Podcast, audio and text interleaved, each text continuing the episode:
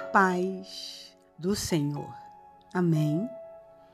Durante a tempestade, as árvores rígidas são as primeiras a quebrar, enquanto as árvores flexíveis se curvam e deixam o vento passar. Diante das tempestades da vida, sejamos como as árvores rígidas. Eu não sei como está sendo o seu dia hoje, mas espero que esta mensagem renove o seu coração e te ajude a entender o que é preciso fazer quando a vida estiver difícil. Escute esse versículo. Vistam toda a armadura de Deus para que possam resistir no dia mal e permanecer inabaláveis depois de terem feito tudo. Efésios 6:13. O apóstolo Paulo disse que devemos usar a armadura de Deus para resistirmos ao dia mal.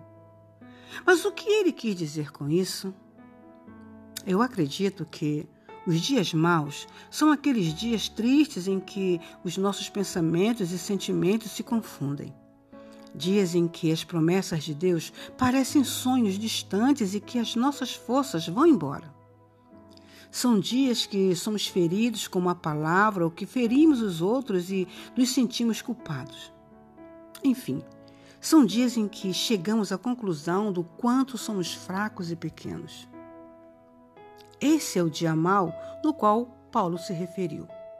Não é um dia para tomarmos decisões por impulso, mas um dia para tomarmos posição é dia de pararmos tudo, nos humilharmos diante do Senhor e esperar pela sua ajuda.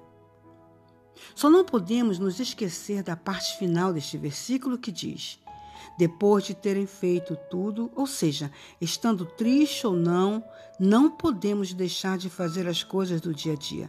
Precisamos ir ao trabalho, resolver as pendências, conviver com as pessoas e prosseguir na vida. Também precisamos continuar vivendo em santidade, pois é nessa hora que seremos mais tentados. Então, quando você se sentir triste, volte o seu coração para Deus, pois quando você fala com Ele e expõe as suas fraquezas, Ele se alegra muito, e a alegria que vem do Senhor é a sua força. Com ela, você conseguirá vencer o dia mau e permanecer inabalável. Amém? Creia nessa promessa. Os justos clamam, o Senhor os ouve e os livra de todas as suas tribulações. O Senhor está perto dos que têm o coração quebrantado e salva-os de espírito abatido. O justo passa por muitas adversidades, mas o Senhor o livra de todas. Salmos 100, Salmos 34, versículo do 17 ao 19.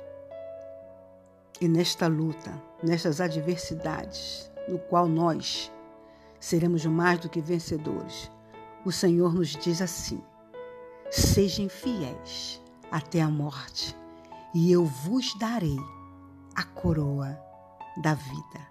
E fiquemos todos na paz do Senhor. Amém?